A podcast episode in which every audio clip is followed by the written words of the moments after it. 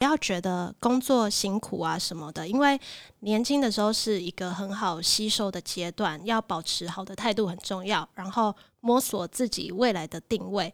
呃，趁年轻的时候就是勇敢去闯，然后做什么决定的时候都可以想想看，五年后的自己回头看哪一个决定是你不会后悔的，那就算现阶段辛苦一点，也要勇敢的做那个决定。你的人生会从事什么工作？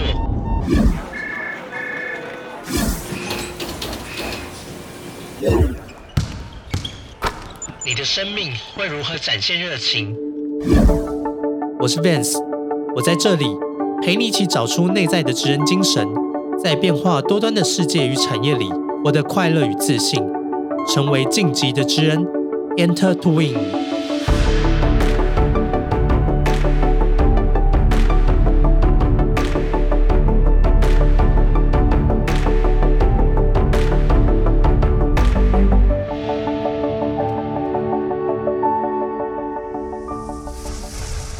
欢迎回到晋级的职人，我是维生教育的顾问 Vance，陪你找到属于你的职人精神。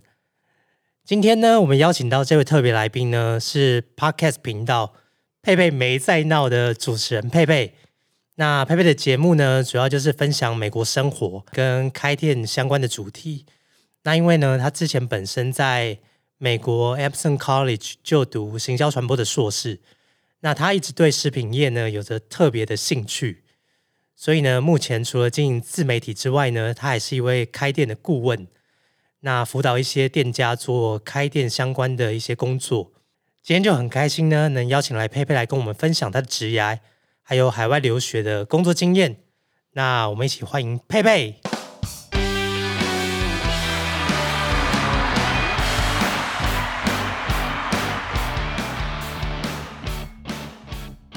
Hello，大家好，我是佩佩，很高兴可以来到《晋级的职人》这个节目。嗨，佩佩。Hello，哎，好荣幸可以邀请你来啊！我的荣幸。对啊，我听你的这个 Podcast 频道啊，很多都是跟美国留学，然后。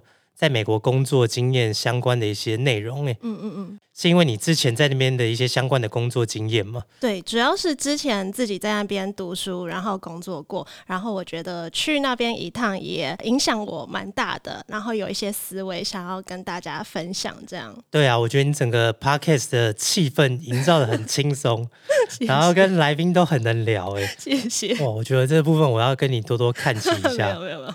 对啊，一开始有跟听众朋友介绍说，你现在就是除了经营自媒体之外，你还是一个开店的顾问嘛。嗯，那也会辅导店家做一些相关的工作。那像你自己这么多身份啊，就说，诶，如果你是在一个社交的场合上面遇到不认识的人，你通常都会怎么介绍你自己啊？呃，如果是那种人家会问跟工作相关的社交场合，我会说我的背景是企业管理跟行销，但是从大学到现在，我从事的都是食品业相关的工作，就从大公司到小店家。那不管是在门市端当第一线的服务人员，管一家店，或是在餐饮的连锁总部做行销，从头开发一个新品牌，或是说跟当地的小店家做合作，就从日常的行销设计到经营方向。那这个是工作的部分，工作的场合。对对对对对。那如果是撇开工作的话，我是一个有很多想做的事情，就很多小梦想跟小目标的人。比如说，我写过歌，我就为了发表自己的创作而去练会了吉他，所以可以自弹自唱。或是比如说，我有时候会画画，那我就把我的画印成明信片。那时候有在美国的一个平台上架贩售这样子，或者说我现在工作以外就是一个 podcaster。哇，真的是多元的这个创作哎哎，你觉得你自己是一个什么样子的人呢？就是你这么喜欢创作，然后又对于这种自己的作品又充满热情，你自己觉得你是什么样的人？呃，如果要形容我，我会说喜欢探索的，行动力高的，跟我自认为我是一个蛮诚恳的人。哦，有三个特质。嗯。然后喜欢探索的部分呢，我觉得是呃，不管旅行的那种探索，像有阵子我很爱登山那一类的探索，或者说有时候我觉得也是对一个人的探索，或对一个品牌的探索，探索他们的核心价值之类的。我有很多朋友会喜欢来跟我聊人生的方向，就可能觉得跟我聊天的过程可以帮助他们找到自己要什么，这是探索的部分。那行动力高的话，就是我。就刚刚讲的，我总是有很多想做的事情嘛，那我就是真的会把那些事情做出来，不是只是讲讲的而已。最后就是我说我还 我觉得我还蛮诚恳的，就是因为我很不会骗人，然后也是很真心的在跟我身边的人相处，或是工作是很真心的想为公司好、为店家好这样。所以我觉得因为这样，我身边有几个人就问过我说，为什么我好像人脉蛮广的，或是会想要透过我介绍一些人互相认识。那我不想说是人脉广，因为人脉好像太利益导向，但就是说。一些认识的人都可以很长期的保持联络，我觉得可能就是因为这样的态度吧。那你觉得这样三个特质啊，跟你小时候在家里受的一个教育有没有关系？因为你说很乐于探索，这个感觉是很有好奇心嘛。嗯嗯。那接下来就是你会实际去行动。对对，然后再说你对人诚恳，这个比较跳动。对，但是感觉都是跟这个家庭的教育背景。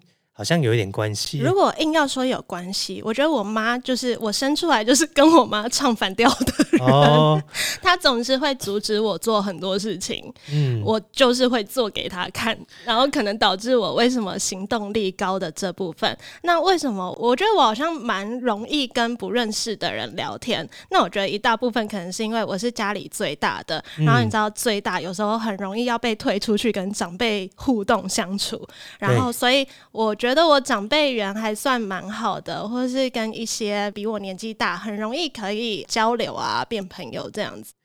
所以是好奇心的部分，就是哎，常会跟妈妈唱反调，所以应该会问很多问题吧？对对，哎，那你觉得你自己的理想的工作的样貌大概是什么样子？我理想的工作样貌啦，有一天我会开出我自己的一家店。然后把营运面用顺了之后，我可以在自己开的店里面有那个空间做自己的专场，比如说继续接案子啊，继续当顾问啊。那那个地方就是我工作的地方，或是说有人来找我，我也可以有一个招待的地方，或是说我可以在那里做我想做的事情，比如说我一定要做一个小空间给我录 podcast。嗯，然后我也希望那个空间可以聚集一些人，让志同道合的人互相认识，我自己也可以交到更多朋友，这是我未来理想的工作样子。所以你的目标是想要开一间店？对，算是吧。哦，这个是已经很早就设定的一个目标吗？大学就想要了，但是我一直迟迟没有行动做出来这件事情。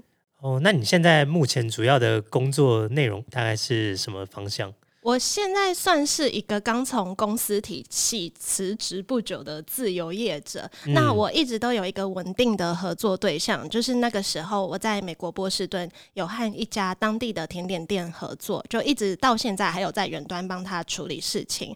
那那个时候在美国就是有同时处理三家类似这样的小店家，我就在想说，哦，如果回台湾的话，也许也可以比照这样的方式跟店家合作。或者像类似顾问的角度帮店家解决问题，因为不管是在营运面或者行销面，我都有经验，就可以给品牌一些经营方向啊。那最近在这里也有接一些讲师的工作，有开一些相关的课程这样子。那短期这一两年呢，因为我还不想要定居在特定的城市，所以这一两年我就想要是我的工作形态是可以在台湾、美国两边自由往返的。嗯，所以你前一阵子才从美国回来台湾？呃，算是。大概什么时候？嗯，应该说去年三月，在疫情爆发之前。对。我。本来在波士顿工作，然后那时候突然有一个要去 L A 的工作机会，所以我很匆忙的离开波士顿。那算是一个台湾的公司，只是在 L A 那边有总部，所以要先回来办签证啊，还有在公司实习三个月这样。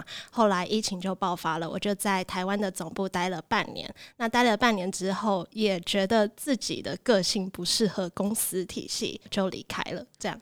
然后后来就接了这个甜点店的案子。甜点店是一直都有，只是说之前的那些案子是在美国那边，那现在可能就是想说在台湾，也许也会有这个机会这样发展。了解。对，那你目前喜欢这种类型的工作吗？就是类似接案的开店顾问啊？我觉得我还蛮喜欢这样子的工作形态，因为我本来就是一个不喜欢被绑住的人，所以可以让我，比如说我。的工作形态可以让我在咖啡厅工作啊，在家工作啊，想在哪里工作就在哪里工作，然后可以美国、台湾两边这样子跑，算是蛮满意的。对，那这样的话，像你怎么样克服这个时差的问题？时差的问题，对啊，你就要真的很会分配时间，因为像呃，我跟美国那边的店家，我们每天都会联络到那。所以你在交代事情的时候，或是你在做事情、在问他问题的时候，你要可以一次到位，不然你可能问了什么问题没问到，那你又是过了二十四个小时，对啊，才可以再联络到对方，所以就会变得说你要交代事情或是问事情都要很精准，这样。真的，我觉得这应该是这份工作蛮挑战的地方。对对对。哎，那这份工作还有没有什么其他比较挑战的地方？呃，我觉得就是怎么让别人相信你吧。因为我那时候是找到这个店家，是我第一个店家。那那时候找工作的方式，我是一家一家店家去。去找的，而不是说他开了这个职缺，我去应征这样子。那那个时候，你知道，就是身为外国人，然后你英文可能也不是很好，我就寄信给他说，呃，我在学校有做类似相关的功课，我可不可以把它实际套用在你上面？那我觉得那时候是还蛮需要很大的勇气，约他见面出来聊聊这样子。所以算是陌生开发业务。对。就直接去他店里面，然后跟他说：“呃，我想要怎么帮你的品牌改造？”哇，那你怎么会有这些名单呢？名单呢？那时候很刚好的是，因为有一堂课，然后那堂课的内容就是要帮一个店家写一些文案或者做一些广告设计相关的东西。然后波士顿有一个 Boston Public Market，我不知道你有没有。去过，嗯，对，那边有很多个摊贩，老师就要我们选其中一个摊贩，说，哦，你这个作业就帮他做，但是不是实际跟他合作，只是说，呃，你可能上网去研究一下他这个品牌啊，然后帮他做一些事情，这样子。了解。对，然后我那时候只是想说，哦，它是一个马卡龙店，我选的那家，我就想说马卡龙很漂亮，应该很好发挥吧，我就选了这家店。那后来做了之后呢，就想说。诶，那我在学校都这样做了，我为什么不把它实际用在它上面？因为我也有听同学说那家马卡龙很好吃，可是我实际去看那家摊贩。是没有很吸引人的，我就去跟他说：“哦，我在学校做了什么什么事情。那我也有去你的店家看到有哪些地方，我觉得是可以改善的。那我自己以前的工作背景是什么？我希望我可以透过我的专长去帮你改善这些问题。嗯，这样 哇，还蛮有勇气的。对，结果他们后来就是愿意这样接受了。对，这个老板人很好，所以呃，我就跟他见面聊了天，就 OK 了。后来毕业后就继续，因为那个时候我还是学生，就开始在帮他做事了。毕业后就继续嘛，但是毕业后我有尝试着要用类似的方式找其他店家，但发现没有那么容易。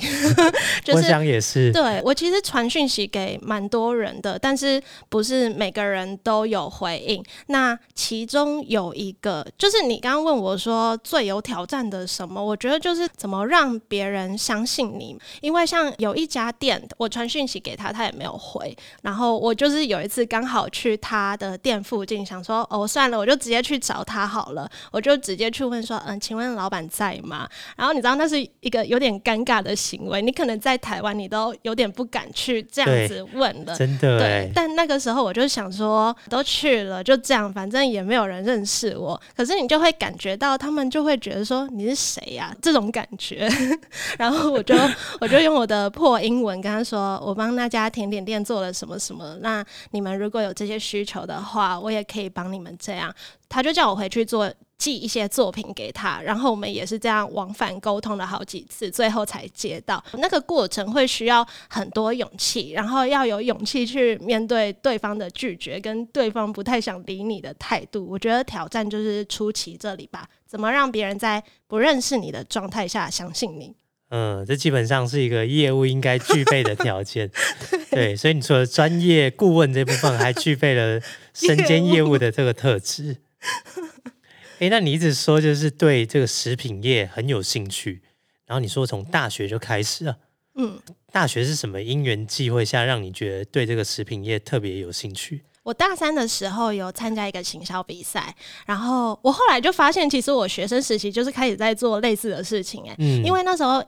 因为那个行销比赛，我就和组员去找当地的一家果汁店，问老板说：“呃，我们是什么大学的学生，在做这个比赛，你可不可以跟我们合作？”这样子，所以那个时候就有帮他们设计一些文宣啊，开始经营社群啊，拍影片啊等等的。虽然现在看起来学生时期那个时候的作品品质没有很好，但就好像是很类似的事情。那工作的话，就刚刚有讲到，本来要去 L A 的那个工作，后来。在台湾的总部待半年，开一个新品牌，那就是从头参与研发产品、跟 CI 设计啊、店面设计，还有后来的行销活动、制作物等等，算是有一个还蛮完整的负责一个品牌从头到尾的经验。这样，所以那个是在大三的一个行销比赛。对，那后来这个比赛的结果如何？就有得名，我忘记得什么名了。他有很多奖项，所以得名之后就让你觉得，哎，真的真的很有兴趣，然后又有一点成就感。对啊，对啊。那你后来是怎么样接续你这样的兴趣？我那时候就是因为这个行销比赛，因为跟老板互动也蛮密切的，我就看他这样子拥有自己的一家店，跟客人互动的感觉，我就觉得好喜欢这种跟人互动的感觉，就是因为这样燃起自己开一家店的想法。很刚好的那时候大四，学校开了一个很特别的学程，叫做食品连锁暨加盟学程。然后那个学程会请很多业者来教课，那时候几乎每天晚上要去上这些课，可是就收获超多的，因为学生人数很少，所以跟那些业者的互动很密切。那也是因为这样，开始有跟这方面的前辈有更多的交流机会。所以其实。你一开始说你这梦想理想的工作内容就是要开一家店，对，所以这个启发你的人就是那个果汁店的老板。我觉得是哎，真的啊，他改变你一生，是不是？算是一个小启蒙点。真的，你的 role model。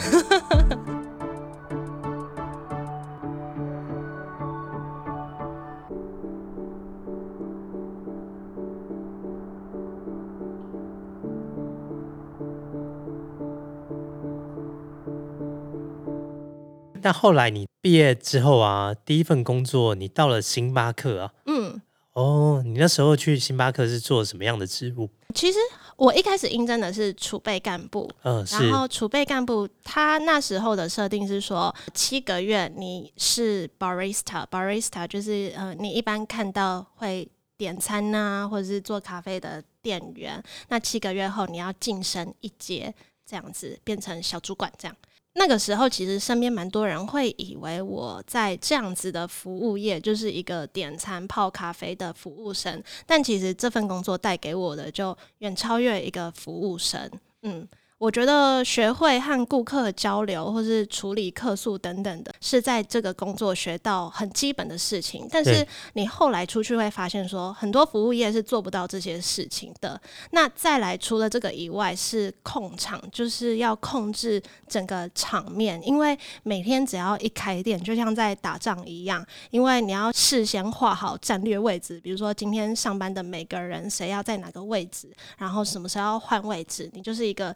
指挥的角色，那通常还是会有很多突发状况，所以要学会怎么在短时间内做出决定。比如说茶突然没了，后面又有一堆客人，那你要指派谁去泡茶？那后面在等的客人怎么办？就是你要一直有那种现场的压力，但是也可以变得很敏感。比如说，我可以马上听到楼上的东西掉了，我就要派人去看一下楼上发生的什么事等等的。那我觉得我在那里的三年，每年得到都是不一样的收获。像第一年就是刚刚讲的学习当现场人员和管理现场，那第二年你就会开始负责一些专员的角色，比如说一家门市里面会有负责管那些糕点、点心的啊，管物流的啊，管卫生安全的啊，所以你会学会一些呃，比如说看销售报表要怎么订货，一些比较后台的事情。所以第二年算是在门市当这种小主管，当管一些工读生。那第三年就开始当管那些小主管的人，就是开始你要教那些小主管怎么控场，然后怎么当这些专员，怎么看报表，怎么写报告。就我觉得在这边学习到最多的是怎么管理。就不只是管一家店，而是怎么带领人。因为我那时候也才二十四、二十五岁，就其实没有那么容易。可是我很开心有这个的经验，让我在未来碰到任何跟管理相关的事情，我都会回想那段时间带给我的经验，就对我来说帮助很大。然后我也很推荐，对于管店有兴趣的人可以进去磨练一下。所以你觉得星巴克在储备干部这个职务上面？他有一个很充分的培训跟发展的机会，我觉得是，然后是很有制度的。嗯，然后你说到第三年，已经可以管了几个小主管这样。对对对。哦，会不会管的人甚至还年纪比你大？会，所以这就是为什么我觉得那个时候有点辛苦的地方。你会很常心情不好，真的，那应该会压力有点大。对，因为不知道怎么跟他讲，还是或者是他们做的比你久啊，就觉得干嘛听你的话。所以这种是让储备干部他一定都会有一个晋升，嗯嗯嗯状态。对，哇，这也是蛮不容易的。算是吧，我觉得有了这个工作之后，我觉得工作上最难的就是跟人沟通。对，嗯，就对上对下对同辈都是。所以你当初毕业之后就想要往这个食品业在找工作，对，啊然后当初就看到了星巴克储备干部这样的一个职缺。应该说，我大学就确定我想要在食品业发展嘛，对。那我就想说，好，我要学管一家店，那我要在大公司上班。我觉得毕业我想要在大公司先磨练一下。我就想，台湾食品业最大的可能是统一企业吧。那统一企业又下面那么多个品牌。我就看星巴克是它企业文化是我最喜欢的这样子，所以我才会去这样子选它。然后你在那边工作了三年多的时间，刚好三年，三年对。然后后来离开是想要出国念书吗？嗯嗯。哎，当初出国念书是基于什么样的动机啊？应该说，我从小就有这样子的想法，但是我小时候不敢想是念书这件事情，因为我觉得那个花费很吓人。我就一直都是那种不喜欢跟家里拿钱的小孩，所以我觉得我负担不起那个价格，就只是想说，呃，去生活一段时间就好，可能打工这样子。但是差不多工作第二年吧，我就开始有点想要回校园进修，然后那个时候也有些积蓄了，觉得很。多事情比较可以自己做主，就觉得这个梦想好像不至于那么遥远。这样子积蓄应该也没有那么多吧？当然，工作第二年，我我有去就是找一些市政府贷款啊什么，然后这样拼拼凑凑加一加加一加这样子，所以我过得很省。对，然后因为我大学念的是气管系，我也一直希望在气管这个领域当中，就气管包含产销人发财，我希望有某个领域是特别专精的，才会想说那就去更深入了解行销这个领域。所以你后来就选择 Boston 这个城市，然后选择 Emerson College 这间学校。对，哎，当初有什么原因吗？你有申请好几间学校，然后最后做这样决定吗？我觉得说选择 Boston 还是 Emerson，我觉得两个都是。那时候行销系我上的一些学校的选择就是 NYU，然后 Emerson 跟 Johns Hopkins。那先先讲这三个好了，因为我比较想要在市区，所以 Johns Hopkins 我先第一个删掉。那纽约的生活费跟学费。也算是我第一个考量的。不然我其实也蛮想去纽约看看的。但是我也蛮喜欢波士顿带给人一种就是虽然是市区，但是没有那么繁忙的感觉。后来我也有研究一下 Emerson，就看到它其中一个对我来说的优势就是它是小班制教学。我觉得这样子可以和老师和同学有比较多的交流和互动。那确实也是，所以就留下这个选择。他的小班制大概一般都多少人？大概十五吧。十五，每一堂课都是吗？没有到每一堂，你也有很少很少五个人以内的，所以基本上老师都知道你是谁。然后你课后，你如果愿意去找老师，你可以跟老师保持很好的关系的。这样互动蛮多的，蛮好的。对。那呃，刚刚是讲行销嘛？对。但是我后来其实也有申请上一家 MBA，就有上一家 Babson。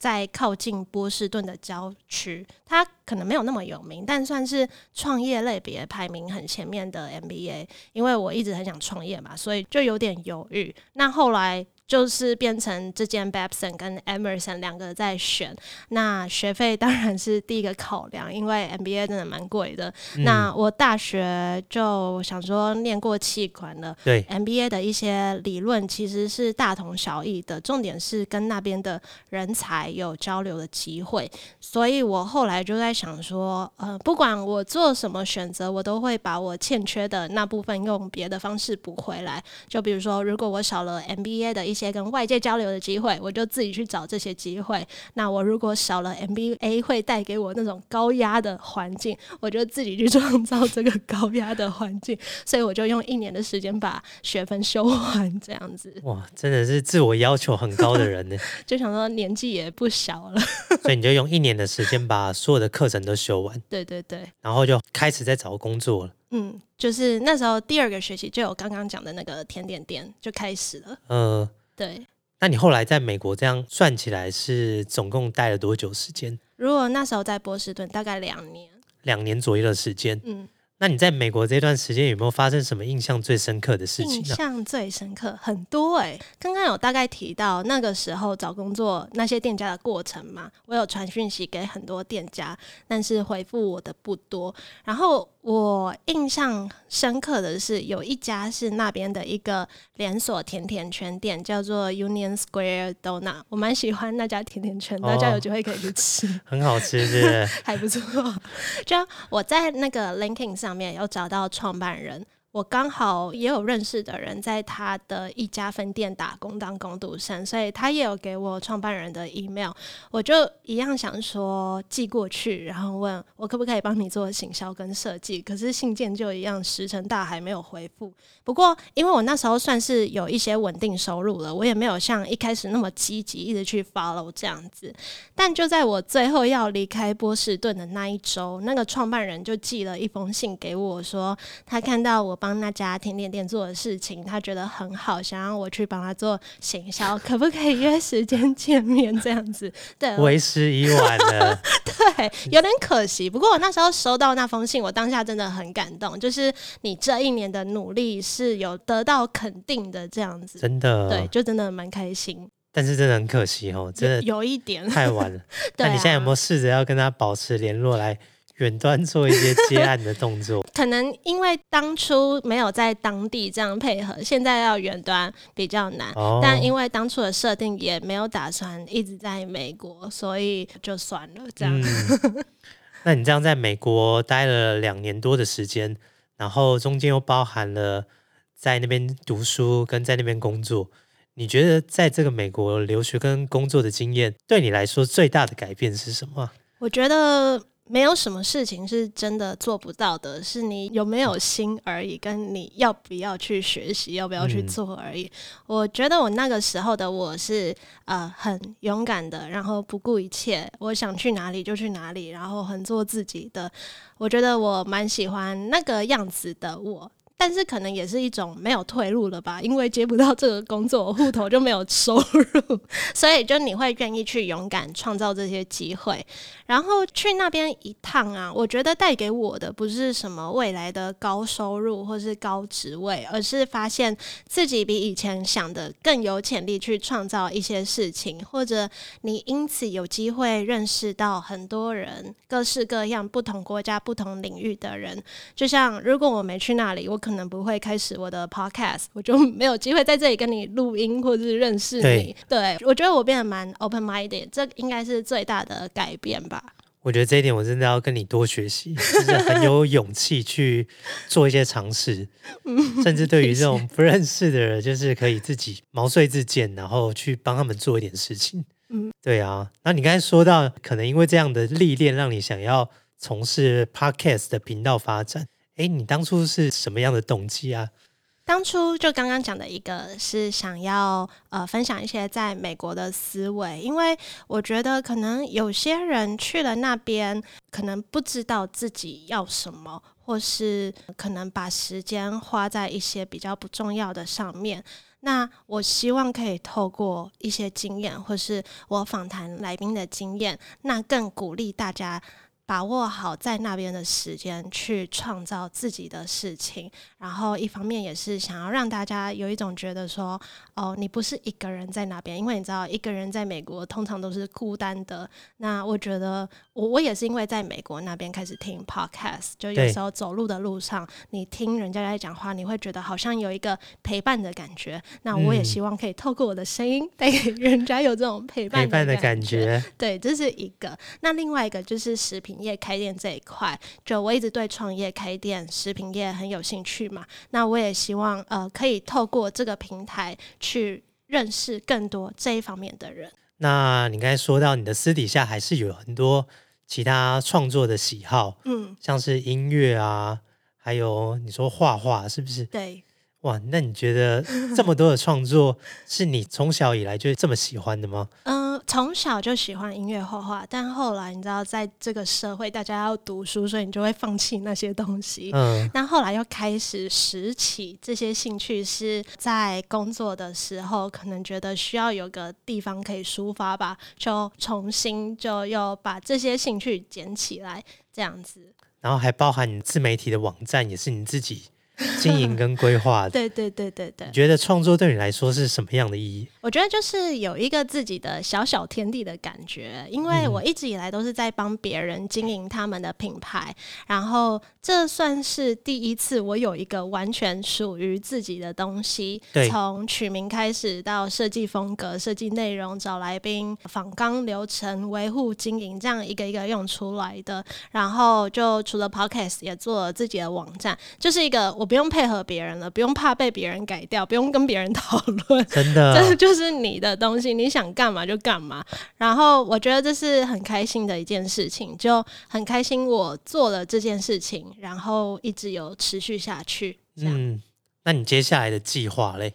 接下来的计划就是这一两年可以做个 freelancer，然后呃，不管是在讲课啊，或是顾问啊，然后可以在美国、台湾这样两边跑。然后自己也有一点 存款，到了大概希望在二零二二年的时候可以开出我想开的那间店。那剩下一年多了，要好好加油。对。那最后，你可不可以给大学生或社会新鲜人一些职业上的建议，或者是怎么样去为自己的职业做准备？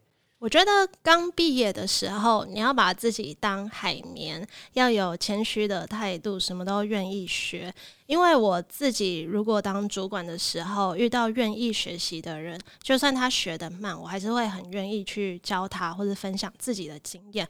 然后也不要觉得工作辛苦啊什么的，因为年轻的时候是一个很好吸收的阶段，要保持好的态度很重要。然后摸索自己未来的定位。那到了像我现在快三十岁的年纪，你就会发现时间很有限，你可以做的事情也很有限，然后人际关系上交朋友的时间也很有限。这个时候你就没有这么多时间可以吸收全部的资讯，没有这么多时间培养每一场人际关系，而是要挑着吸收，用有效率的方式这样。所以我觉得，呃，趁年轻的时候就是勇敢去闯，然后做什么决定的时候都可以想想看，五年后的自己回头看哪一个决定是你不会后悔的，那就算现阶段辛苦一点，也要勇敢的做那个决定。